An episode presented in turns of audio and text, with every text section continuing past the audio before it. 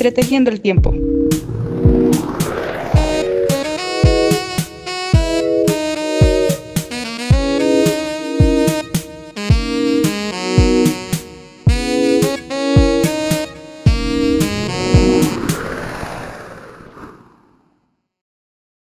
Pues bienvenidos una vez más a Impronta.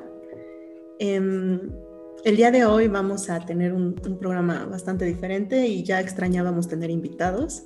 Em, vamos a hablar de un tema que como antropólogos hemos tenido en la universidad discusiones y también es bastante polémico. Como antropólogos nos gusta criticar el trabajo de alguien más y por eso es que eh, para evitar esta, em, este sesgo crítico, pues vamos a, tenemos invitada a una abogada, justamente desde la justicia. No sé si quisieras presentarnos Fer. Sí, bueno, Frida Isabel Flores Valadez, si lo estoy pronunciando bien. Ella es licenciada en Derecho, egresada del TEC de Monterrey. Ah, no, el Instituto Tecnológico de Estudios Superiores de Monterrey. Sí. Este, actualmente es abogada litigante en materia de Derecho Administrativo, Fiscal y Amparo en el despacho RL Abogados. Ah, ese tema de derecho fiscal me interesa mucho porque no conozco y creo que necesito mucha ayuda. Pero bueno, eso ya. Te pediré ayuda. Bueno. Pues bienvenida Frida y muchísimas gracias otra vez por acompañarnos y también que se haga una plática bastante interesante para tanto para nosotros como para la audiencia que podamos aprender de ti un, un poquito. No, muchas gracias por la invitación. A la orden, a la orden. Y bueno, hoy vamos a hablar sobre, no es tanto el tema de, o sea, tu tema de especialidad, que es lo, del derecho administrativo y todo eso rollo, pero queríamos hablar sobre el tema de la justicia, la ley, este, un poco como la justicia en tiempos prehispánicos o cómo se consideraba la justicia, cómo se castigaba a la gente, por ejemplo. Esos temas los vimos muy poco en la carrera, este, Fati y yo, pero las pocas veces que nos los mencionaban los maestros, como que nos interesaba mucho cómo se concebían, ¿no? cómo se deberían de castigar a las personas de acuerdo a ciertos crímenes que hacían y cómo eso ha cambiado hoy en día, por todo el tema de los derechos humanos y todo ¿no? Pero bueno, lo que queríamos hablar. Sí, eh, bueno, es que usualmente ya tenemos una concepción muy clara de lo que es pues la justicia, ¿no? Los castigos o la constitución, que es lo que nos rige ¿no? en este tipo de cosas, y eh, olvidamos realmente cuál es el punto, ¿no? Cuando sucede un crimen, lo que queremos es que el señor, la persona, el, el, criminal, pues se vaya a la cárcel, pero al final eso genera realmente un impacto positivo a la sociedad, las cárceles, el hacinamiento dentro de esta, cómo las familias pueden deshacerse cuando pues un criminal se lleva a la cárcel o, o que una víctima eh, quede fuera de su familia. Em, todo esto es algo que, como dije, como antropólogos siempre vamos a estar criticando. Eh, me acuerdo que ahí por ahí una maestra nos decía que, como dije, esto es una crítica muy cruel y me disculpo Frida, pero decía que los abogados como tal se sienten em, imparables, se sienten los mejores, porque pues confían bastante en la perfección de la ley, pero ya nos comentaba, es que esa ley está hecha por seres humanos, lo cual pues el ser humano no es, es imperfecto. Entonces, por naturaleza la ley también es imperfecta. Entonces, pues muchos eh, estudiantes sobre todo, pues creen que la ley pues, es lo máximo, ¿no? Y pues al final, pues la ley también está sujeta a cambios o a reformas, lo cual pues, mientras yo creo que vas en la profesión de, de, de la abogacía, pues también se van dando cuenta, ¿no? Eh, quizá puede haber ciertas críticas, puede haber ciertas eh, reflexiones en torno a tu profesión, porque pues la deformación profesional, pues eso nos da, ¿no? Claro. Sí, eh, como dices, la ley está hecha por humanos, pero la ley de cada país también está sujeta a cambios, ¿no? A reformas.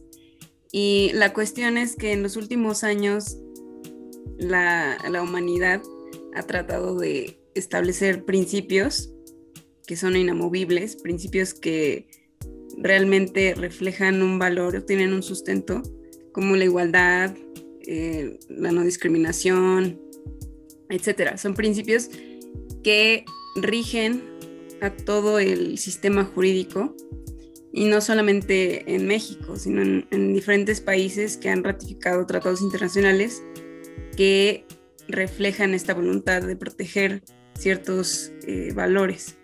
Entonces, me parece que con el cambio eh, que se dio en 2011 con la reforma constitucional eh, en, materia de derechos humanos, me parece que ha sido un paso más porque ya no protegemos lo que dice la ley literalmente, sino un valor que es un derecho humano, ¿no? Entonces, partiendo de esa interpretación de tienes que primero poner a las personas antes de cuestiones meramente procedimentales o legales, sino que debes poner en el, digamos, que todo el sistema gire en torno a la persona, en torno a sus derechos humanos, en torno a que cada persona individual tiene derechos en su favor y que deben ser protegidos por los jueces y en general por todas las autoridades del país. Entonces partimos de que esa es la idea básicamente ahora, ¿no? Esa es la, interpretación que se le debe dar. Sin embargo, sabemos que pues las autoridades no siempre cumplen con esto, las autoridades eh, vulneran derechos humanos todos los días. Entonces, pues es, un, es una batalla constantemente entre el Estado, los particulares, e incluso particulares con funciones del Estado, que vulneran derechos humanos de las personas, derechos eh, políticos y sociales, derechos culturales. Entonces, seguimos teniendo un sistema imperfecto y leyes imperfectas, pero a mi consideración vamos avanzando poco a poco. Sí, y antes era como que se centraba más como que en mantener el orden de la sociedad, ¿no? Porque me acuerdo que estaba leyendo que en algunos códices este, decían que, por ejemplo, un castigo para una persona alcohólica era, creo que lo rapaban en el mercado y aparte saqueaban su casa. y es como, pues hoy en día para una persona alcohólica más bien como que no se piensa en castigarlo, se piensa en ayudarlo, ¿no? Pero y ya después, esa era la primera, o sea, la primera vez que lo cachaban a segunda siendo alcohólico. La segunda vez que lo cachaban siendo alcohólico, creo que sí lo mataban. Y entonces eso ya, hoy en día eso nos parece muy extremo, pero pues en épocas prehispánicas no lo era. Claro. Sí, es que ha habido una evolución, ¿no? En general en el mundo, ¿no? Digo, en, ustedes conocen mejor la historia de México, pero en general en, en el mundo habíamos empezado con sistemas en los que si hacías algo que la gente consideraba malo, te castigaban severamente o incluso con la muerte, ojo por ojo, ¿no? Entonces, ahora lo que se privilegia es, al menos en el nuevo sistema, bueno, nuevo sistema penal, es realmente que se rehabiliten y que se reinserten en la sociedad, ¿no? No digamos que lo maten, porque realmente todos, todos tenemos derechos como individuos, sin importar lo que hayas hecho, tienes derecho a que te juzguen conforme a las reglas que ya están previamente establecidas, tribunales que ya están previamente establecidos, em, que se respete el debido, proceso, las leyes del procedimiento, que se siga un juicio y que se te respeten tus garantías, ¿no? Bueno, tus derechos humanos. Entonces, este, sí es una diferencia muy grande y hemos ido evolucionando. Y lo que decíamos, la, pena de muerte hasta apenas en 2011 estaba permitida por la constitución, que decía que traición a la patria era castigo de pena de muerte. Eso decía. Y ahora con la entrada de los derechos humanos, bueno, que son 10 años ya de, de esta reforma, entonces ya tenemos que la pena de muerte está severamente castigada, obviamente está prohibida, no, no puedes matar a una persona nada más porque se te antoja, entonces hay reglas que privilegian ahora los derechos humanos. Pero antes, perdón, no sabía esto de lo que mencionas de la traición a la patria, porque yo todavía tenía la idea de que la única forma de que te hagan pena de muerte en el país era por traición a la patria, lo cual se me hace fabuloso. Y también el punto, ¿no? De cuando se aplique la pena de muerte es dignamente, ¿no? Que no sufra rápido para que no sea una tortura tampoco mientras se aplique esto en algunos lugares donde, no sé, dejas. Sí, en Estados Unidos. Estados Unidos está em, realmente no está ratificando sus tratados, porque sí ha firmado los tratados internacionales en materia de derechos humanos que prohíben la pena de muerte, pero realmente no lo ratifica, o sea, no armoniza su propio sistema jurídico para incluir que, que no se permita la pena de muerte. Sin embargo, aspectos pues ambientales. bueno, en general, Estados Unidos dice sí, sí, los derechos humanos, incluso la ONU está ahí y lo que sea, pero no lo aplican, ellos no lo aplican. Entonces, realmente no debemos mirarlos a ellos como ejemplo. Eh, evidentemente. Por favor, gracias. Em, y bueno, aquí en México sí ya no está permitida para nada, en ningún caso la pena de muerte, cero. Si algún diputado les promete eso es porque está mal, o sea, no está permitido. No, no sabe de qué está hablando y no. Pero, o sea, lo que te iba a decir es que a veces yo no estoy a favor de la pena de muerte, pero hay veces que digo como, híjoles, hay personas que sí se la merecen porque eh, Pati ya sabe esto, pero he estado escuchando muchos podcasts de, de True Crime y entonces hablan sobre casos como de asesinos y, y, violadores seriales y cosas así. Y hay gente que de verdad está muy enferma y que hacen cosas, de, o sea, de verdad que hasta no te dejan dormir en la noche con solo escuchar lo que hicieron. Y digo, esas personas, pues la verdad es que no sé si se merezcan morir o no, porque, o sea, yo creo que sí, mataron a un buen de personas y hicieron sufrir a muchas personas y entonces sí, como que sí me hace repensar mi posición sobre la pena de muerte. Sí, hay casos muy, muy delicados, pero aún así tienen derechos. No, no se les puede negar esa cuestión que tienen derecho a que se les juzgue y se les sentencie y que cumplan con, con estar ahí, ¿no?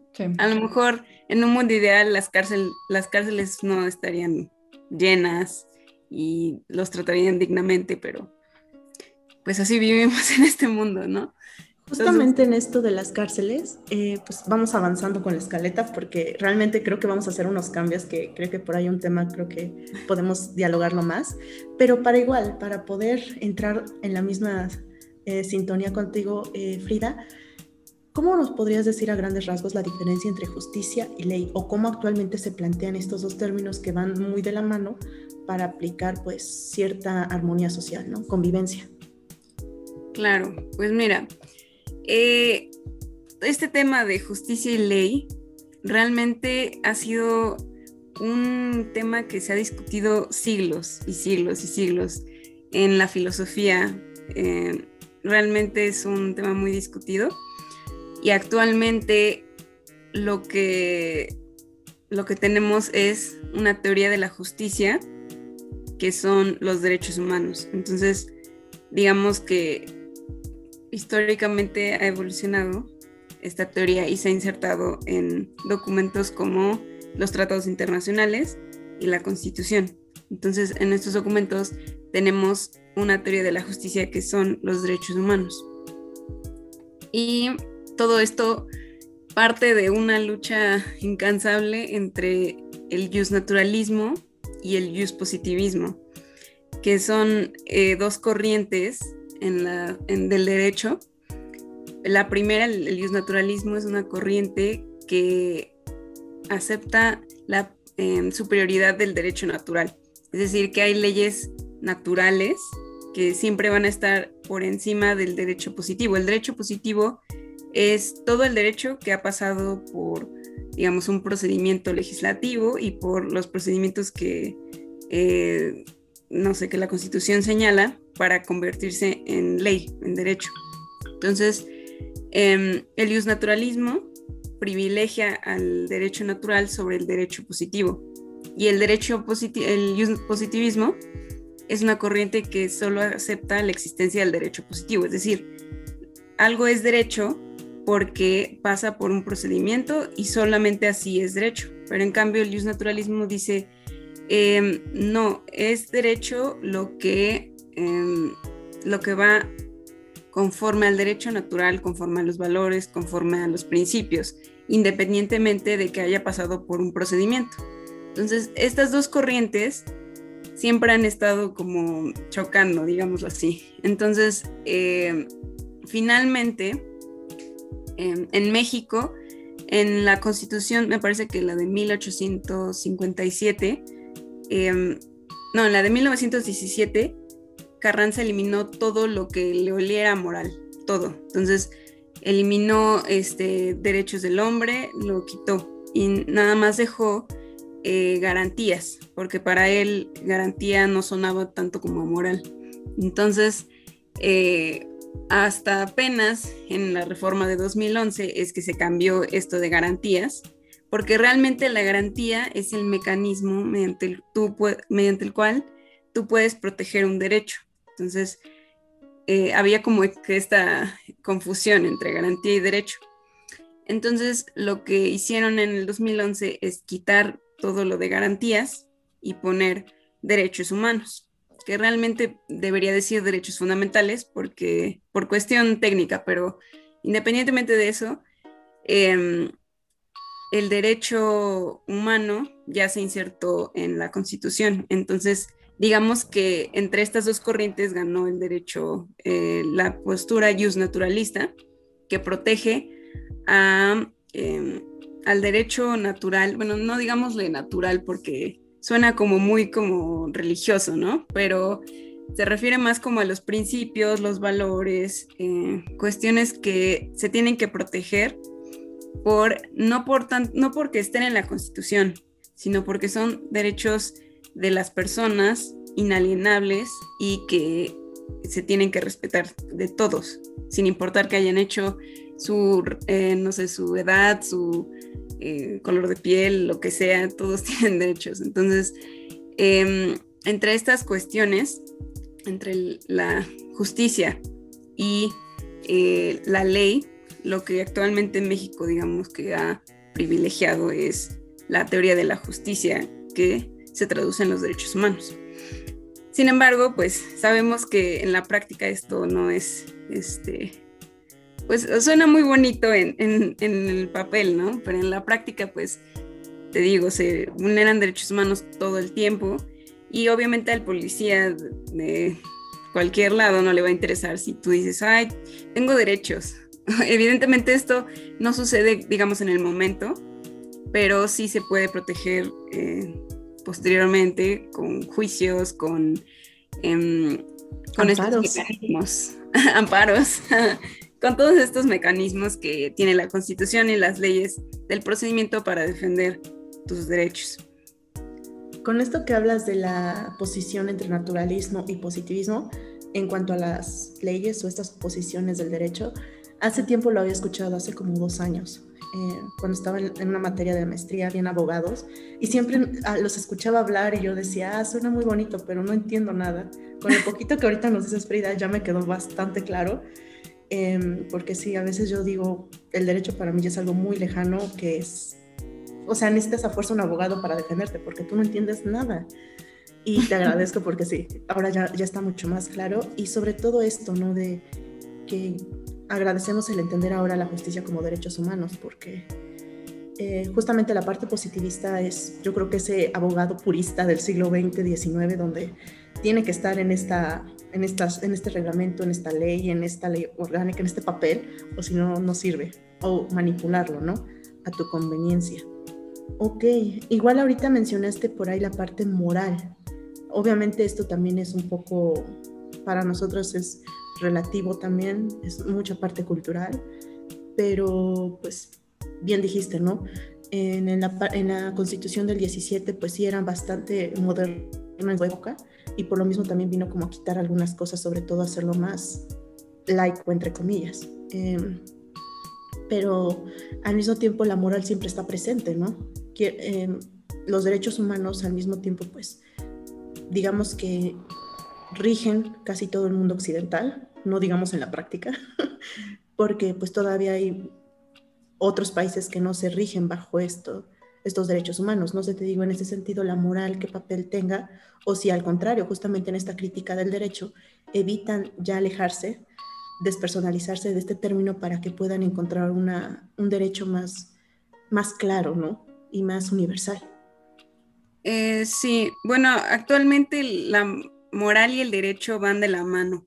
No se les puede separar porque, como decías tú, e, era la postura anteriormente, ¿no? Que la moral debía estar eh, separada del derecho, porque el derecho debía ser puro y cualquier cosa que estuviera alrededor no debía ser derecho. Entonces, realmente es una reconciliación que ha habido entre el derecho y la moral y no debe entenderse la moral como, eh, no sé, la religión, como la religión católica, que eso era como el problema que había, que realmente querían hacer esta separación, pero realmente el derecho y la moral deben estar juntas y están juntas porque partimos de que hay tratados en derechos humanos que eh, deben aplicarse directamente eh, cuando no estén señalados en la Constitución y hay cuestiones que la Constitución ha, nos han incluido en la Constitución que son moral, como son los derechos humanos, ¿no? Y que realmente es en torno a lo que gira el sistema ahora, ya no al, derecho por el derecho.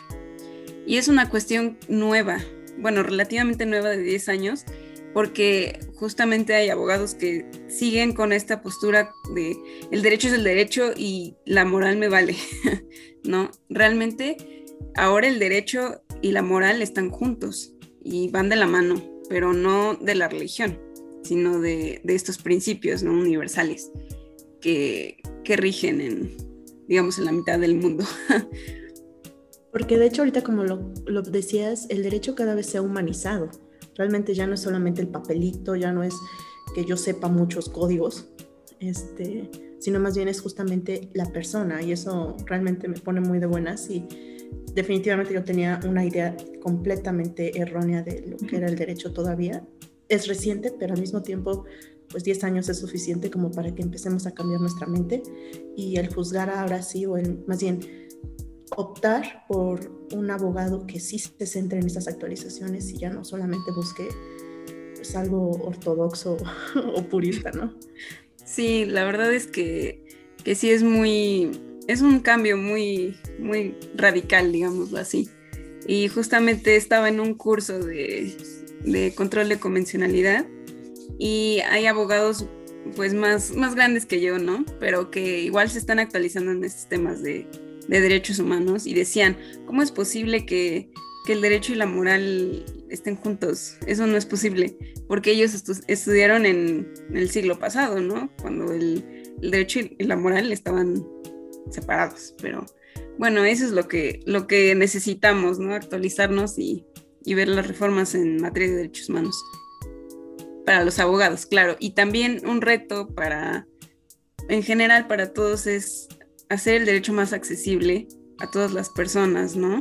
Realmente sí es muy confuso, pero, por ejemplo, ayer estaba leyendo una sentencia de formato de lectura fácil que realmente los jueces lo que hacen es, en lugar de emitir su sentencia confusa para abogados, eh, emiten una sentencia eh, que es accesible para niños, por ejemplo, que les explican, te voy a contar un cuento, mira, esto es lo que pasó, bla, bla, bla. Pero eh, aún hay muchos retos. La verdad es que ah, la sentencia que estaba leyendo ayer no tenía nada de lectura fácil. O sea, era una sentencia de, ah, sí, te di la razón, punto. Realmente no, no se da la tarea como de explicarles, decirles, oye, esto es lo que pasó, mira, no sé qué, como más accesible, digámoslo así. Y justamente para los niños sí, sí se ha enfocado en eso, pero considero que en general deberían hacer sentencias más claras para todos, porque el derecho es, para también creo que radica el, problema o el mayor reto es que desde el inicio, cuando tú entras a derecho, pues los tecnicismos son vitales, o sea, tú aprendes a entender todos los tecnicismos, eh, las raíces de esto, que muchos hasta por eso aprenden latín. Entonces, desde ahí, pues no puedes tampoco cambiar tan fácil porque si no, quizá cambies el significado, no tanto de la sentencia como de los sujetos, como de todo lo que se está llevando a cabo, porque sin esos tecnicismos, ¿cómo lo puedes definir, no? Entonces, claro. La, idea me gusta, pero sí es más complicado de lo que, de lo que se ve. Sí, es, es complicado. Realmente lo que debería, a lo mejor lo que debería hacerse es una sentencia normal con los tecnicismos, porque sí son necesarios, pero una versión en la que te expliquen qué está pasando. sobre todo lo están haciendo ahorita para niños y vi una que era para eh, incapaces. Eh, bueno, es un, término también jurídico, no sin, sin denigrar a nadie, pero eh, realmente los jueces tienen una perspectiva muy cuadrada de la discapacidad y confunden la discapacidad con la incapacidad, pero bueno, ese es otro tema. Entonces, a mi parecer, el derecho debería ser más accesible, las sentencias podrían hacerse una versión como, digamos, para cualquier persona y una versión con tecnicismos que digan lo mismo, pero pues es una tarea muy grande y los jueces pues no, no están tan, tan em, digamos, si no están obligados no lo van a hacer. No, y no están convencidos de que eso deba ser importante. Para ellos es más su autoridad o incluso su gran currículum que para llegar a juez. Pues, ya requieres demasiada experiencia. Sí. Pero, entonces, bueno, esta es una muy buena introducción porque sí, como te digo, muchos de nosotros tenemos una idea errónea y nos alegra. Eh, el futuro se ve más brillante con toda esta actualización en derechos humanos y la situación de moralidad y derecho, lo cual se me hace fabuloso justamente en este proceso de humanización, ¿no? Em, porque volviendo un poco al inicio, ¿no? De esta situación de la crítica desde la ignorancia, desde otra profesión, pues veíamos a los abogados como una persona, ya sabes, ¿no? Este clásico chiste de los zancudos chupasangre, de que solo buscan dinero y que protegen a quien tenga y pues no te va a importar ahorita defender a alguien que pues, no te va a pagar, ¿no? Eh, digo, desde nuestra profesión comparábamos mucho la justicia indígena con la justicia occidental, valgas el término, ¿no? Y era más o menos esta situación, ¿no? Como te decía, el castigo, ¿cómo se hace o cómo se mantiene la justicia? Justamente em, el castigo sería, pues, si matas a alguien, pues lo encierras y punto. O sea, ahí está tu justicia. La justicia para el sistema, no para las personas afectadas. Eso es como la, la crítica fundamental porque justamente la, la, justicia indígena se va hacia el afectado. En este mismo caso de que hay un asesinato, la justicia indígena lo que busca es que ya no se destruya una segunda familia, porque si ya de por sí el asesino eh, va a ser, eh, más bien, el que es asesinado, su familia ya no tiene a esta persona, de nada sirve que la siguiente familia que fue del asesino, pues también sea apartado este sujeto, porque aún así en la cárcel pues va a ser toda una dificultad para la otra familia que requería del apoyo, ¿no? En este sentido que es la cabeza de familia, como es en, algunos pueblos indígenas, ¿no? Entonces lo que busca la justicia indígena burdamente es que pues ya no se afecte de más, porque igual la, familia que quedó abandonada por el asesinato, pues de dónde van a tener esa, ese apoyo, ¿no? Entonces lo que buscan es ya no afectar a más cosas. Entonces el asesino no va a irse preso, sino más bien va a tomar la responsabilidad de ahora velar por, por la familia que quedó desamparada, ¿no? Porque justamente eh, los afectados tienen que ser recompensados. No solamente el sistema se cumple o la ley se cumple, sino más bien se repara el daño o más bien ya no se hace más grande, ¿no? Porque ya serían dos familias sin cabezas, ahora sería la cabeza que afectó se va a ser responsable de ambas y con eso pues ya no socialmente no se no se desamparan las personas es como un caso muy muy simple pero que en, nosotros en nuestra en la licenciatura nos ayudó a entender un poco esta parte no que para quién es eh, la reposición no eh, porque obviamente las cárceles fungen como otro aspecto que al final pues también las familias quedan pues divididas o rotas no ya sea por, un, por ser víctimas o porque justamente los criminales tienen que apartarse, cuando pues quizás sea otro, eh, los, los, métodos o los castigos, entre comillas, que realmente reparen el daño y no solamente pues el Estado se haga responsable, ¿no? sino que quede en, la, en el criminal también esa reparación.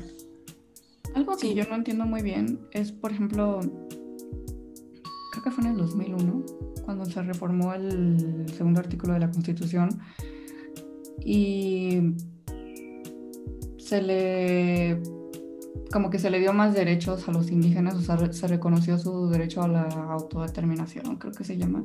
No sé, tú sabrás más sobre eso que yo, pero este, y entonces creo que a partir de ese entonces significa que cuando están como ante un juez, ellos tienen derecho a como que determinar la forma en la que se les debe de juzgar de acuerdo a su, su cultura, ¿no?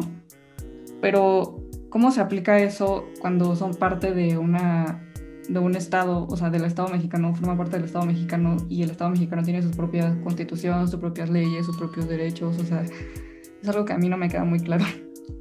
La verdad es que es un, es algo confuso porque cada, te digo, cada pueblo, cada cultura tiene su, su manera, ¿no? Pero lo que hicieron ahí fue reconocer los usos y costumbres y se les reconocen sus maneras, digamos, de autodeterminarse, de autorregirse, pero pues sí son cuestiones muy particulares. Por ejemplo, las cuestiones del voto ellos lo, determinan, pero hay, hay, cosas que no pueden sobrepasar. Evidentemente, las cuestiones constitucionales pues no, no pueden, no sé, decidir, ya no vamos a formar parte de México, ya no vamos a hacer esto, pero sí se reconocen algunos, em, algunos derechos y la justicia indígena pues también es, algo muy vasto, ¿no? Y de lo que decías, Fati, de la reparación del daño, eh, con la reforma del 2008, me parece, al sistema penal, realmente lo que se está privilegiando también es la reparación del daño y las cuestiones de mecanismos alternativos de solución de controversias. ¿Esto qué quiere decir? Que ahora para algunos delitos eh, van a haber posibilidades de que tú medies, no sé si te robaste algo, si hubo algo, pero solamente para algunos delitos que no sean violentos, tú vas a poder mediar eh, la reparación del daño, es decir, cuánto les vas a pagar a las personas por el daño que hiciste por cometer este delito, y te van a permitir este, que mediante este mecanismo tú Em, pues ya no tengas que ir a la cárcel, pero sí repares el daño. Eso es lo principal, ¿no? La reparación del daño. Eh, incluso en los demás delitos en los que sí se va a seguir el procedimiento normal, el, juicio y demás, sí se tienen que reparar el daño. Finalmente tienes que, asegurarlo, tienes que este, garantizar que vas a reparar el daño de, de las personas, ¿no? Incluso hay algunos otros este, mecanismos que prevé el, Código de Procedimientos Penales, que son justamente para acelerar el procedimiento, para permitir que lleves el, procedimiento de otra forma eh, más rápida, pero que tengas que reparar el daño siempre. Entonces siempre se dice que siempre es, es lo incansable, que la reparación del daño es lo que se está privilegiando ahorita y el hecho de que las cárceles sabemos que ya están llenas, entonces necesitamos otros mecanismos para em, evitar que se llene más el, pues las cárceles, ¿no? Eh, lo que sí es que hay una cuestión eh, constitucional que por la falta de información de, estos temas, eh, los partidos han impulsado que la prisión preventiva sea oficiosa, o sea, sí o sí, en determinados delitos. Y esto también vulnera estos principios porque ya no te permiten en cierta forma mediar la reparación del daño, sino que de, lleno ya te mandan a la cárcel y ya dos años vas a estar ahí, en lo que se termina tu procedimiento y que sí dura mucho porque hay muchos recursos y demás amparos. Y entonces, este, hay cuestiones sí contradictorias, porque realmente el, procedimiento penal y bueno, el sistema penal estaba diseñado para eso, para evitar la concentración en las cárceles, para apoyar a que se rehabilitaran las personas y para privilegiar la reparación del daño, los derechos de la víctima. Pero bueno, eh, sí es una cuestión difícil porque las, las, digamos que las leyes se modifican con un objetivo, pero a veces el objetivo se deja como de lado y las personas no, más bien los diputados y los intereses mm, de por encima de ellos, pues no ven el objetivo y no dan como que espacio para que se lleve a cabo, ¿no? Y se consolide. Entonces es una cuestión pues muy interesante, pero muy difícil de llevar en la práctica. Igual, siempre el aparato burocrático es muy, muy pesado para que pueda acelerarse el proceso. Y definitivamente sí, la desinformación siempre va a ser un obstáculo. Em, ahorita me he acordado un poco del ejemplo que te di muy burdo, es justamente no porque sea un asesino, sino pues es común que pues están los hombres amigos, se van de borrachera, pues entre borrachos y borrachos pues suceden graves accidentes, ¿no? Eh, esto también lo recuerdo porque no recuerdo bien el término, pero la forma en que se regía el derecho en los grandes imperios, justamente para que el superrey de hasta allá venga aquí a mediar un, problema tan, tan menos trascendental, pues justamente se daba esa situación, ¿no? De los pueblos se rigen como ellos digan, mientras no superen ciertos aspectos, como que se están peleando con otro pueblo, se están peleando, que hay demasiados asesinatos. Entonces, si por ejemplo me robaron dos vacas, pues eso ustedes resuélvanlo, ¿no? Y obviamente le tienes que pagar, nada de que la cárcel, pero ya cosas más graves, pues obviamente ya era cuando ahora sí llegaban, eh, pienso un poco en el virreinato, ¿no? Que ya ahora sí venía el, juez mayor de la ciudad de Puebla para mediar aquí a los, eh, las repúblicas de indios, ¿no? Pero obviamente la República de Indios sí podía medirse si fuera como digo, estos de me robó una gallina, me robó tres gallinas, mató a mi vaca, eso ya entre ellos se, se resolvía.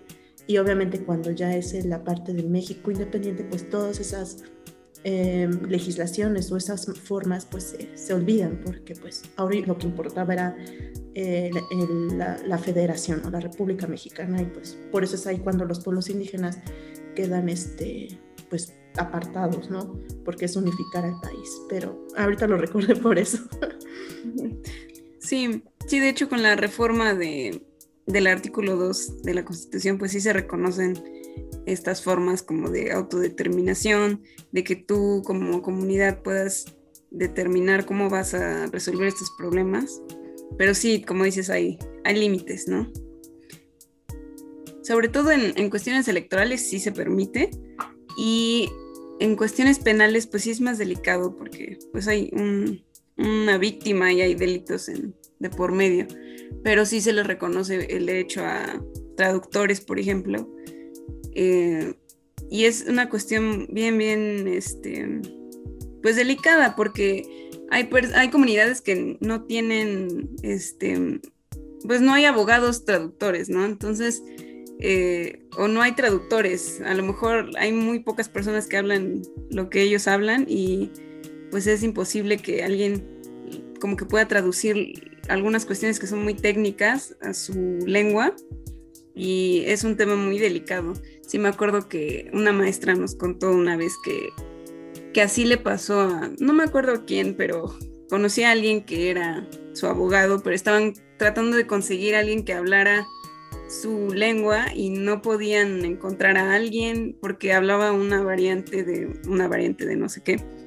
No sé qué lengua era, pero eh, fue muy difícil porque él estuvo, todo este tiempo estuvo en la cárcel, no, no sabía qué estaba haciendo ahí, no tenía nadie con quien hablar, no tenía esta seguridad, ¿no? Entonces, sí es una cuestión muy difícil y la verdad es que sí se necesitan traductores eh, y también que sepan un poco como de derecho, a lo mejor es este, difícil. Ahorita me vino a la mente, no sé si sea tan posible, justamente porque digo, en esta profesionalización cada quien va a su, a su propia cancha y no, no, no dialoga con las demás. Pero, por ejemplo, no sé qué tanto los abogados en esta situación que están en justicia indígena o que busquen justamente derechos humanos universales, dado que no hay tantos eh, hablantes de ciertas lenguas con el conocimiento técnico, buscar con antropólogos o lingüistas o filólogos que tengan esa posibilidad, porque en general creo que si hay antropólogos de cualquier lengua, eh, no sé si haya habido este acercamiento o si se plantea esta situación, solo que pues, somos ignorantes al respecto. Sí, yo creo que sí, sí, al final sí consiguieron a, alguien, pero era como una variante muy eh, particular, digamos que le hablaban muy pocas personas pero al final sí, creo que sí consiguieron a alguien, pero sí fue mucho tiempo de estar buscando a un abogado y estar buscando a un traductor. Este, y, así hay millones de casos. Me parece que es triste, ¿no? Porque hay personas que están encerradas y no saben por qué, y no saben, no tienen a alguien que, que les pueda decir, oye, algo, ¿no? Dime algo, ¿qué estoy haciendo aquí? No sé. Este... Es que no es solo, o sea, no solo encontrar a alguien que sepa traducir el lenguaje, sino más bien que lo entienda, o sea, que entienda la cultura, porque, o sea, tal vez, por ejemplo, esa persona que está encerrada no sabe por qué está encerrada, entonces llega alguien y le traduce, estás encerrado por eso, pero él va a seguir sin entender por qué, porque tal vez lo que él hizo para él no, no es algo grave, no sé si me voy a entender, pero era, lo, que, era lo que nos explicaban en un, estaba tomando un diplomado de peritaje antropológico. Y sí, que, o sea, no es solo necesario que sepan la lengua, sino que entiendan a las personas, a las sociedades y su cosmovisión, por así decirlo, porque ellos entienden la justicia de una forma distinta a nosotros. Claro. Sí, la verdad es que es, es un tema, es todo un tema, la justicia indígena y la injusticia indígena, ¿no? Es que justamente en estas diferencias culturales y cómo es que se puede hacer castigables algunas acciones como otras no, pues eso lo podemos ver a lo largo de la historia, ¿no? Ahorita tenemos todo un antecedente cultural histórico que nos permite entender las razones de un derecho humano. Muchos actualmente no entienden lo que es un derecho humano. Ellos tienen usos y costumbres muy claras que les van a evitar entender, ¿no? Algo tan fácil como que todos somos iguales, ¿no? Em, ahorita nada más es un temita que queríamos tocar rapidito sobre justamente estas diferencias a lo largo de la historia, incluso en diferentes lugares. Eh, ya Fer mencionó un poco de estos castigos. Eh, sí, ¿no? ¿O lo dijiste antes de grabar, Fer? No, sí lo dije. Ah, ok. es que luego empezamos a platicar y a veces ya no sé si fue grabado o no. Muchas ideas se quedan en pláticas y no en grabaciones. Pero eh, igual hay otros, ¿no? Eh, incluso en los mismos cuentos ahí podemos darnos cuenta de cómo es esta situación de, del castigo.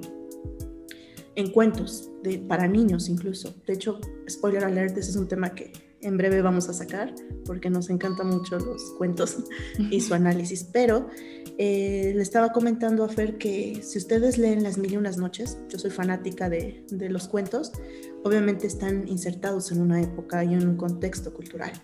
Em, además, es toda una compilación de, mucha tradición oral durante siglos que al final llega a Europa en el siglo XVIII, más o menos. Pero sí, dependiendo obviamente las versiones, porque hay unas bastante censuradas, justamente por la moral de la época y porque es un choque cultural muy burdo, pero si buscan una versión más o menos original, podrán darse cuenta de cómo eran los castigos ahí, ¿no? Que era tan fácil si tu esposa te engañaba, tú la podías asesinar, ¿no? y era totalmente válido. Y al contrario, el sultán te, daba su, el perdón por todo lo que habías hecho, ¿no? O podías igual asesinar, podías, ya sabemos, ¿no? Lo clásico de cortar manos.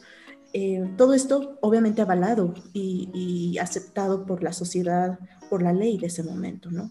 Entonces, pues, si nos vamos a otro tipo de cuentos, lo mismo, ¿no? Eh, los niños, o sea, el trabajo infantil, todo esto pues es parte, ¿no? Que pues era justo, era importante, el niño tiene que trabajar, si no pues puedes explotarlo, puedes sacarlo de la calle, cuando pues ahora entendemos que los niños no tienen su obligación de trabajar y al contrario, tú tienes que resguardarlos y también le da una personalidad, o no sé cómo se diga, ante la ley que no por eso significa que va a ser tu propiedad, ¿no? El niño es un ser independiente e individuo con capacidades de, de, pensar propias, ¿no? Entonces todo esto pues sí importa.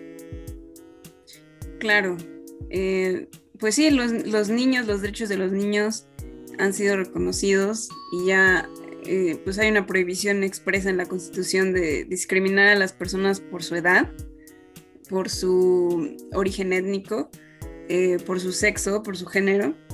Obviamente, pues también podríamos hablar de que, de que las las leyes antes eran eh, pues de hombres, ¿no? Realmente protegían estaban dictadas y demás, era en torno al hombre. Incluso la declaración era la declaración de los derechos del hombre y se decía en las constituciones los derechos del hombre. Y pues bueno, hemos ido evolucionando para tratar de que tengamos protegidos a todas las personas, a todos los niños, niñas, adolescentes, mujeres, eh, personas en general. eh, y que no se les pueda pues castigar de una forma muy severa por el simple hecho de ser diferente. Y eso es algo que ha sido muy pues importante en los últimos años, sobre todo. Eh, bueno, han habido muchas, muchos cambios y muchas sentencias eh, trascendentales en favor de, la adopción homoparental, matrimonio igualitario, em, pensiones para las mujeres eh, que se dedicaron al hogar. Y pues es una visión muy diferente a, la que antes había, porque pues obviamente hablamos de un contexto diferente, ¿no? Como dices. Yo no sé, yo no sé, por ejemplo, si un niño que cometía un crimen lo castigaban igual que un adulto en época prehispánica, porque no sé, en los códices no se no se especifica si el castigo aplicaba para un adulto o un niño. Simplemente decía, por ejemplo, a un ladrón, creo que le llamaban asaltacaminos, no me acuerdo cómo les llamaban, pero eran como el equivalente a cuando te subes una combi y llega un güey y te roba. este, a ellos los castigan con la pena de muerte. Y entonces, esto, estoy hablando como de época de Nezahualcóyotl, o sea, no tan cercano a nosotros, pero tampoco tan lejano. Y no estoy segura si eso aplicaba para niños o no. Sé que en los códices se especifica castigos para niños, por ejemplo, cuando se portaban mal y así, que les hacían este, oler humo de chile y creo que les brotaban como hierbas amargas en la boca, no sé qué otras cosas les hacían, pero... También en la piel y les picaban con púas de maguey. Y hoy en día, pues eso ya también está como que un poco mal visto, ¿no? Que castigues físicamente a un niño, pero... Claramente se reconocen los derechos de los niños. Claro. Em, ahorita me estaba acordando justamente tu pregunta, Fer, eh, poniendo al, al tanto, ¿no? Es justamente culturalmente estamos hablando de, la, de los castigos en la visión mexica, en la visión de la cuenca de México durante el siglo XV, XVI. O sea, obviamente no esos castigos aplicaron a toda Mesoamérica, estamos hablando de este espacio, pero sí hay que entender que esto es una, una población supeditada a un poder incluso divino, ¿no? Donde tanto política como religión van de la mano y como tal tú tienes que rendirle honor y tributo al, al Tlatuani y al, al, imperio, ¿no? Entonces eso obviamente sí da una visión completamente diferente. Para nosotros, pues, o sea, pues podemos querer mucho al país, pero de eso a que yo le rinda honor a, a, México, pues es otro boleto, ¿no? No tenemos como tal esta, eh, esta prioridad, ¿no? De brindarle tributo, honor y gloria a, al país, ¿no? Ahí sí es más porque es una civilización militarizada cuando son pueblos militarizados tienen una visión muy, muy diferente. Y al mismo tiempo recordemos que los niños eran no propiedad, pero sí estaban supeditados a los padres. Entonces, eh, también la infancia era hasta ciertos años que no coinciden quizá con los actuales. Y ya después, obviamente, tú ya entras a, las escuelas y tú ahí vas a ser disciplinado para eso. Si tú después de eso, pues fallas, ahora sí ya te castigan, pero igual, no porque las leyes lo digan no significa que no existiera, ¿no? muchas cosas pudieron haber salido fuera de lo contemplado, pero sí creo que esos aspectos nos ayudan a entenderlo. Quizás sí haya por ahí un niño malagradecido, pero al mismo tiempo creo que también sus padres tuvieron cierta culpa. No, no, no me refiero que ellas lo tuvieran, sino que para el Estado, bueno, para el pueblo mexica, los padres tuvieran esta situación y por lo mismo se castigue, ya saben, a la familia, ¿no?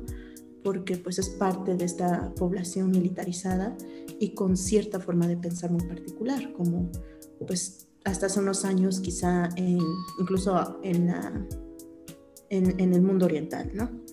Em, ahorita hablando de esto, que de hecho es un tema que no contemplamos en la escoleta, pero con el inicio ahorita que Fer lo tocó, situación de el transporte público y en general decisiones cortas, los linchamientos que de vez en cuando se ponen de moda en, en cualquier población, son bastante críticos, ¿no? Porque ahí también la justicia se ve muy lenta o al mismo tiempo como que se queda en shock, ¿no? Porque un linchamiento realmente es una, una acción y un, un, suceso muy triste, porque es cierto, están un criminal haciendo de las suyas, la población se harta y los que lo rodean lo asesinan, ¿no?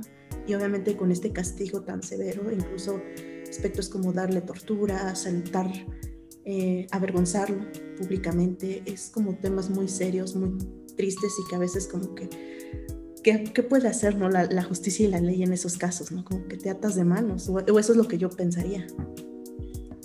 Pues sí, hay, hay, actualmente siguen habiendo linchamientos en las comunidades y como dices, es una cuestión pues em, que parte de una falta de em, satisfacción de la sociedad en cuanto a que saben que una persona a lo mejor hizo algo que no les parece o que es un delito y que hay corrupción o por cualquier cosa las autoridades no, eh, no hacen las cosas bien y no sé, a lo mejor quedan libres o ni siquiera los encarcelan y no hacen nada, o a lo mejor la persona es, este, no sé, influyente o lo que sea.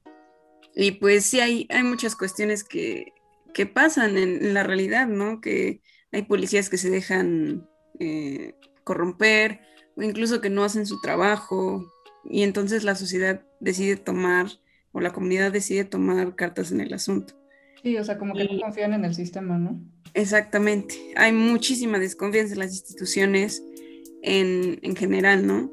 Y es, es, triste. Pero, pues sí, el, sistema no está hecho para, para eso. Porque ¿a quién, a quién vas a, castigar si se hace un linchamiento a toda la comunidad? No, pues no. Pues no, o sea, técnicamente se podría, pero sería muy mediático y muy difícil.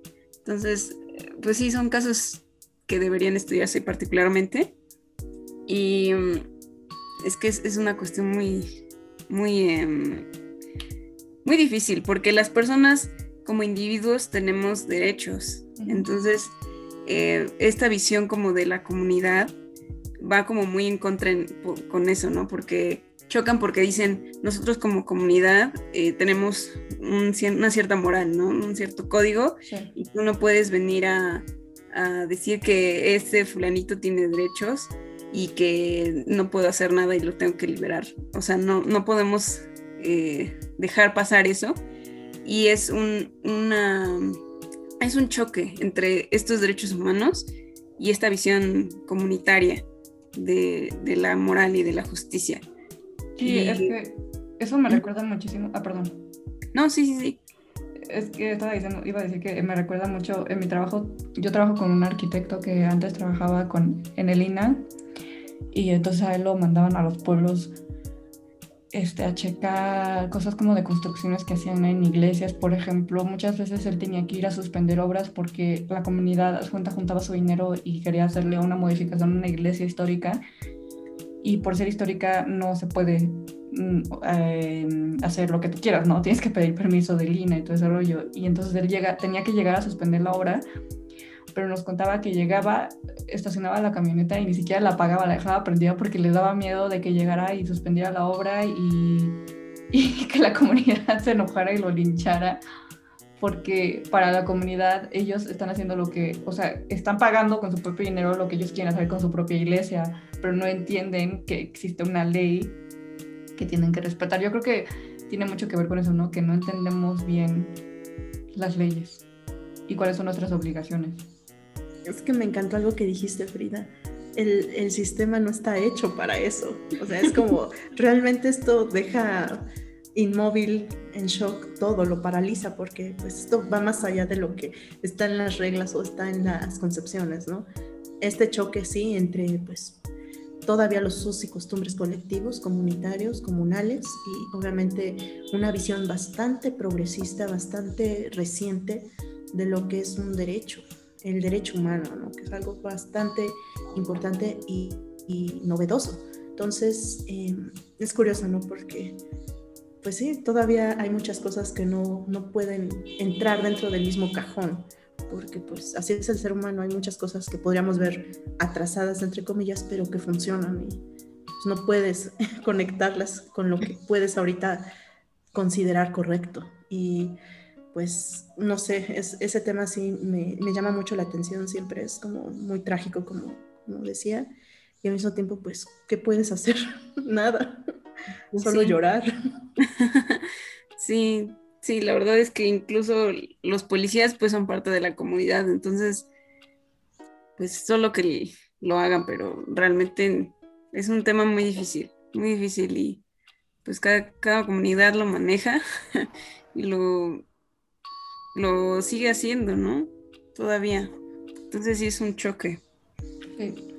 Haciendo igual un poco de recuento rápido, ¿o te interrumpí, Fer? No, vas.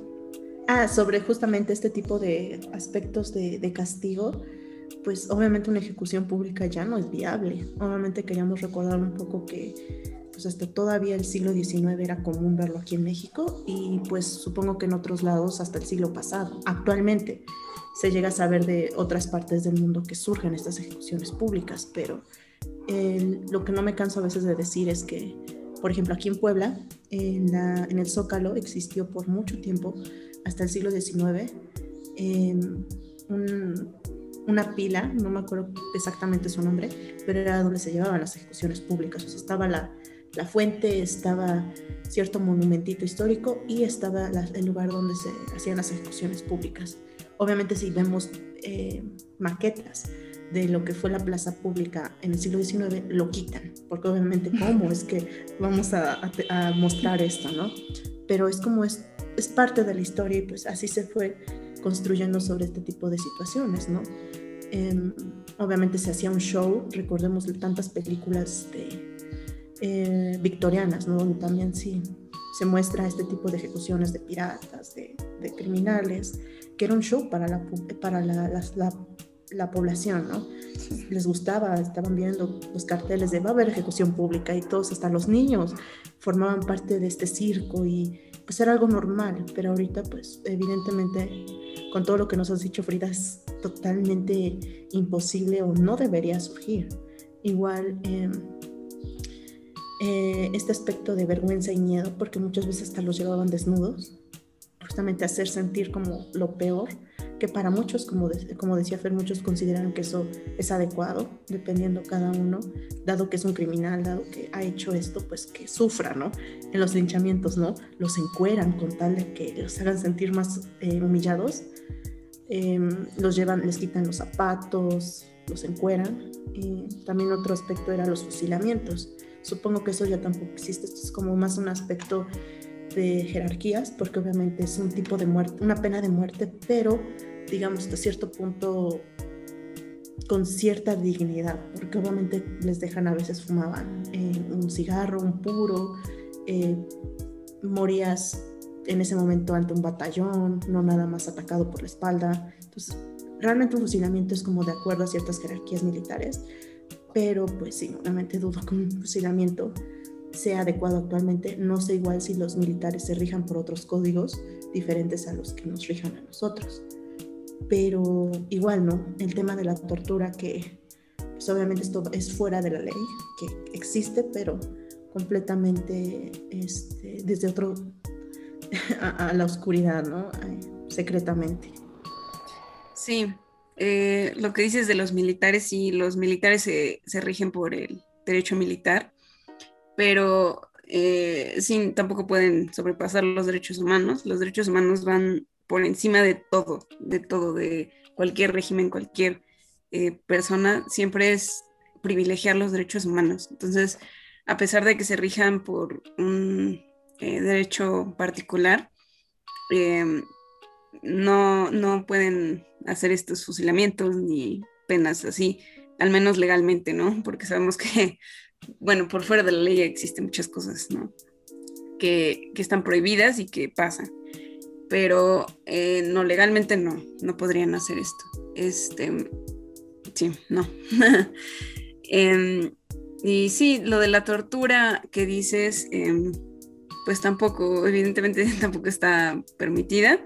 Incluso ah, la tortura ha sido eh, objeto de, un, de tratados internacionales para evitar la tortura. Em, y pues tampoco está muy permitido, al menos en, en, nuestro país y en los países que han ratificado estos tratados. Países fuera de la ley se hacen muchas cosas. sí, claro. Estar haciendo. Pero bueno. Claro, digo, con, con la guerra contra, los, contra el narcotráfico que nos hicieron, ¿no? Vivimos en un estado, vivimos en un estado pues lleno de, de muertes. de muertes que trágicamente caen a manos de militares y que los militares tratan de decir que no es, que era un criminal y lo tenía que matar. Pues no, no era, era un estudiante o era una persona que estaba ahí. Sí. No, es, es trágico. Sí, pero bueno, ya eh, como hemos estado intentando Fati y yo acortar los programas porque creo que luego nos pasamos mucho, pero creo que vamos bien, ya tocamos los temas que queríamos tocar en la escaleta. Y nada más como cierre, pues queríamos preguntarte a ti, Frida, ¿tú qué crees que los abogados defienden la justicia o la ley? ¿O ambas? Pues partiendo del hecho de que los abogados siempre tenemos que defender la Constitución y los jueces, digamos, los abogados litigantes que defienden a las personas o un grupo de personas en particular, pues sí tienen lealtad a sus clientes, pero también sus clientes tienen derechos, ¿no? Entonces, eh, a pesar de que sea un tal por cual, pues tienes que defender sus derechos individuales, ¿no? A lo mejor eh, no llega al hecho de que no va a entrar a la, prisión o lo que sea, o, que algunas cosas que digas, pues no, no son conforme a los derechos humanos, pues sí, estás, estarías defendiendo a tu cliente y a, los, digamos, a los derechos que tiene en su favor. Pero los jueces siempre tienen que defender la Constitución y la Constitución tiene, inserta, tiene insertos eh, derechos humanos. Entonces, prácticamente podría decir que si tomamos en cuenta que los derechos humanos son una teoría de la justicia, entonces sí se estaría defendiendo a la justicia pero em, pues es complicado también afirmarlo porque em, hay cuestiones que están en la Constitución, pero que no son muy acordes a derechos humanos. Entonces, em, también, también hay, hay cuestiones que, que son intereses que van en contra y pues que siempre tiene que prevalecer la justicia ante todo. Y ya. Es por eso, Sí. E, es por eso que muchos abogados, por ejemplo, interpretan la ley de acuerdo al caso que están defendiendo, ¿no? Pues claro, la, ley está sujeta a interpretación. Realmente, eh, una cuestión que no te deja claro, en, digamos que una ley que textualmente o literalmente no es clara, siempre está sujeta a diferentes métodos de interpretación y ese es el plus que te daría cada, cada abogado, ¿no? Que interprete de manera sistemática, de manera histórica, etcétera, ¿no? Que te dé esta perspectiva de, la ley. Pero cuando la ley es clara y textualmente te dice algo y es este em, suficiente, te tienes que ir a esa interpretación. Y no hay lugar a dudas. Entonces. Sí, es que, o sea, me pongo a pensar, tal vez sea un ejemplo muy estúpido, pero me pongo pensar en todos los programas de, de, abogados que hay en la tele y cómo lo hacen ver tan fácil, ¿no? De que, ay, sí, voy a defender este caso, pero la ley dice esto y yo lo puedo interpretar como esto, pero en la vida real no creo que sea tan fácil, o sea, como dices, puede, puede ser que una ley pues sí se entienda tal como está escrita, ¿no? Entonces realmente no puedes hacer mucho con eso, más que defender la ley. Sí, Sí, es, una cuestión de interpretación, pero pues siempre van a haber cuestiones que tienes que privilegiar, como los derechos humanos, ¿no? Que son de, de interpretación, de, ¿cómo es? De aplicación directa. Si hay algo que dice, si hay un principio que debes aplicar o que la jurisprudencia te deja ver que es algo que debes privilegiar, lo debes aplicar, a pesar de que la ley te diga otra cosa contraria, porque pues hay problemas también con las leyes, ¿no? Hay antinomias, o sea, hay leyes contrarias o hay lagunas, o sea, no, hay, no hay, leyes. Entonces, eh, para eso son los controles de constitucionalidad que hacen los jueces y que los litigantes les deben exigir a los jueces que lo, que lo hagan y que privilegien los derechos humanos siempre. A pesar de que haya una ley que te diga X, si, si Y es más importante, tienes que aplicar Y. Y, Pero eso solamente lo hacen los jueces, únicamente la Suprema Corte, los ministros, los magistrados o los jueces que hacen este control de, de a lo mejor tengo que desaplicar una ley y aplicar lo que es más favorable a la persona. Pero finalmente, pues esto es, es algo muy bonito, ¿no? Pero los, en la realidad es que los jueces, digamos, los, el juez de, bueno, no por, no por decir que son menos o lo que sea, pero un juez de primera instancia o un juez familiar, un juez, digamos, el, el más bajito, pues obviamente no le interesa este tipo de cuestiones constitucionales y convencionales de derechos humanos y dice, pues aquí dice X, esto es lo que voy a hacer y ya te fregaste.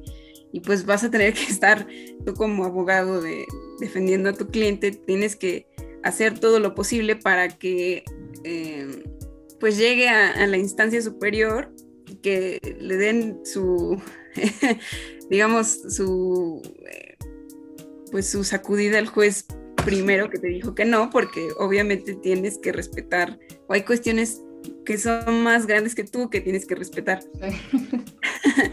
Pero pues es, una cuestión muy em, difícil también porque algunas veces hay otras, em, pues otros factores que te juegan en contra, como el tiempo, ¿no? Que tienes que hacer algo muy rápido o tienes que hacer este algo y te está corriendo otro término. Entonces, pues es cuestión de estrategia. Algunas veces ya no es tanto la cuestión de defender a los derechos humanos, sino de defender a tu cliente y ver cómo, cómo le puede beneficiar o cómo le puedes ayudar para que ya salga de su problema. Porque hay cuestiones que a lo mejor no son tanto, digamos, penales o de delitos, pero sí de, no sé, eh, civiles o de familiares, de las pensiones, no sé, cuestiones que son no tan, que son también importantes, pero ya no son como de, eh, no sé, como cuestiones penales que siempre, como que a la gente le encanta hablar de lo penal y decir, ay, es que cómo vas a defender a alguien si es un criminal o lo que sea. Pues sí, este... Pero tu trabajo, ¿no? Finalmente, pues es, mi es el trabajo de cada quien, ¿no? Pero sí, es, es, este, es interesante. Me parece que finalmente, pues, a lo mejor algunas veces no vas a poder defender los derechos humanos porque te vas a tardar más. Entonces, te puedes ir por otra vía que igualmente es legal. O sea, no digo que vayas y le des un, moche al policía lo que sea, pero eh, puedes resolverlo de otra manera, no sé, volviendo a presentar tu demanda o yendo con otra autoridad o lo que sea. Pero pues ya es cuestión de estrategia. Ahorita entonces de hecho, este primer programa creo que nunca habíamos tocado nada sobre este, estos temas de legislación y fue más bien como una introducción bastante fuerte y actualizada, lo cual realmente estoy muy agradecida, porque muchas veces sí, como dijimos, la parte del derecho, los abogados, para mí viven en otra dimensión que no entiendo y que si necesito llegar a ellas necesitaría gastar mucho dinero, lo cual por eso digo mejor, entre menos lo necesite mejor, pero recuerdo eh, Leiva, una maestra que tuvimos en preparatoria fue mi único acercamiento al mundo de las leyes, pues decía, ¿no? Este, vivimos en sociedad, somos sujetos del derecho. Así que pues triste, no es tristemente, pero vamos a estar regidos siempre por reglamentos porque vivimos en comunidad, en sociedad. Y pues así funciona, así es el ser humano. Em, pero digo, entonces quizá en algún otro momento nos encantaría escuchar otros tópicos porque esto fue una súper introducción, pero que me encantó. Eh, nada más quiero como hacer eh, el apunte de que hay algunos detalles del derecho que no está tan explotado, que vale mucho la pena. Quizá en algún momento algún futuro abogado nos escuche. Eh, por ejemplo, hay áreas de oportunidad que son muy importantes como el derecho ambiental, que pues no se, no se, no, no se piensa mucho cuando estudias derecho, es como algo de, piensan en lo penal o en lo civil, ¿no? Este, pero aspectos como el, derecho ambiental, el derecho del patrimonio, el derecho cultural, todo esto también es súper importante. Ferain perfectamente es la experta en aspectos de patrimonio, pues muchas cosas podrían resolverse desde una vía legal más fuerte, pero pues, pues no hay tantos abogados ahí, son más bien arqueólogos o arquitectos que entran en esa parte, pero que venga desde la abogacía es un poquito menos común. Entonces, valdría la pena que los abogados ya también puedan abrir un poco más el paradigma y se vayan a estas zonas. Y bueno, estos aspectos de no solamente culturales, sino de defensa de los pueblos indígenas. Todo esto, pues muchas veces ellos buscan también, eh, aprenden los códigos, aprenden la ley, pero el abogado no está ahí, que podría ir. Pero bueno, eso es como otro punto que siempre es como de, ¿por qué no había un abogado defendiendo a los ambientalistas? Sí, hay otros intereses de por medio. La verdad es que eh, quien se dedica a estos temas es porque es su pasión, ¿no? porque es muy sensible y es una persona eh, que ve las cosas desde otra perspectiva. Y eso es importante porque el derecho no puede estar aislado. O sea, no es como que, ah, ya, la, ley y ya. Realmente hay cuestiones más allá, ¿no? Estamos en un contexto, como dices, y el contexto, pues, es todo, ¿no? Es los derechos de, los indígenas, los pueblos indígenas, el patrimonio, el ambiente, son cuestiones que van muy ligadas al derecho y que deben ir ligadas. Y, lamentablemente pues no hay muchos abogados de estas ramas. Lamentablemente y, digamos es un área de oportunidad para aquellos que, que le quieran invertir, ¿no? Pero pues esperemos que, que se vaya explotando cada vez más eh, yo tengo una maestra, bueno, tuve una maestra en, la carrera que se dedica a toda esta cuestión de justicia indígena. La verdad es que fue una de las mejores maestras que tuve en toda la carrera. Y, pues es muy, muy buena. Yo creo que, que sí es una recomendación buena para, para los abogados que a lo mejor todavía no están como muy definidos en qué quieren hacer, que no le dejen, no le saquen, que, que hay otras áreas, ¿no? Más allá de lo penal o lo civil o lo familiar, que hay otras ramas y que pues que la aprovechen, ¿no? Igual hay este, a lo mejor muy pocos abogados en derecho agrario, pero ganan bien porque, porque son pocos y se conocen entre ellos. Realmente son, son contados los, los abogados. Entonces, este, pues también que no, que no eh, desaprovechen estas oportunidades. Invitamos a los próximos abogados, vénganse a la parte cultural y de patrimonio. De verdad, irse ahí de campo a visitar, ir a comer, realmente se la pasan muy bien, conocerían antropólogos, conocerían arqueólogos, se le van a pasar súper padre, tal vez no sea tanto dinero o tal vez sí, pero eh, muchas experiencias, de verdad, no solamente en el despacho, sino conociendo muchísima riqueza. E igual en el ambiental, pues todos estamos llorando la muerte de ambientalistas, pero pues, ¿qué hacemos, no? bueno, eso, sé que yo no tengo ninguna autoridad, pero quería decirlo. No, sí, sí, yo estoy de acuerdo contigo. La verdad es que si hay abogados especializados en el ambiental, se van a defender a las empresas porque son las que Ahí está el varo. Pues sí, porque hay empresas que a lo mejor están, no sé, eh, tirando o contaminando lo que sea y pues los van y los multan, entonces van los ambientalistas. Que se levante, que levante la mano, ¿qué abogado se va a parar contra Coca-Cola? A ver, quiero ver al valiente que se vaya contra la, el bufete de abogados de Coca-Cola y de Monsanto. Que por cierto, sí hay que felicitar a los pueblos mayas de Quintana Roo, de la península de Yucatán, porque ellos sí lograron sacar a Monsanto en la parte legal. Así que sí se puede. Por eso, a ver. Sí se puede. Es difícil, es difícil, da miedo, pero sí se puede. ¿Quién dice yo? A ver, ¿quién es el valiente? Para que de una vez le dé mi bendición. sí. Nada más esto. Pero, como nos encantaría seguir hablando de cosas de legislación, no sabemos nada y bueno, nuevamente creo que Frida está en disposición de, si ustedes lo desean, pues volver a hacer algo de otro apartado, sobre todo pues ya de un tema de tantos que vimos ahorita. Claro que sí, a la orden. Muchísimas gracias, Frida. No, muchas gracias a ustedes por invitarme. La verdad es que me encanta hablar de estos temas porque como que siempre hay mucho que explotar y, son perspectivas diferentes, entonces hace una plática muy rica. Sí. Pero muchas gracias y cuando quieran aquí van a tener de vuelta. Bueno. Y a gracias a aquellos que nos siguieron hasta el final de este programa, fue un poquito más largo, pero pues valía la pena. Nuestra invitada es bastante importante y pues ustedes van a aprender mucho. Al menos ya nos quitamos de la ignorancia de ver al abogado como un zancudo sangre, lo cual estoy muy feliz de eso. Ya no somos así, para algunos. las nuevas generaciones ahí. Un futuro brillante, chicos. Así que, pues, no sé si quieras decir algo más, Fer. Este, no, pues ya, ya te agradecí, ¿verdad? Sí, ya te agradecí, Este, sí, definitivamente sí me gustaría hacer otro programa hablando como más específico de algunos temas que tocamos, pero pues ya para algún futuro, porque sí, son temas que se pueden explotar mucho y no tenemos tiempo. pero bueno, esto fue Impronta. Entretejiendo el tiempo.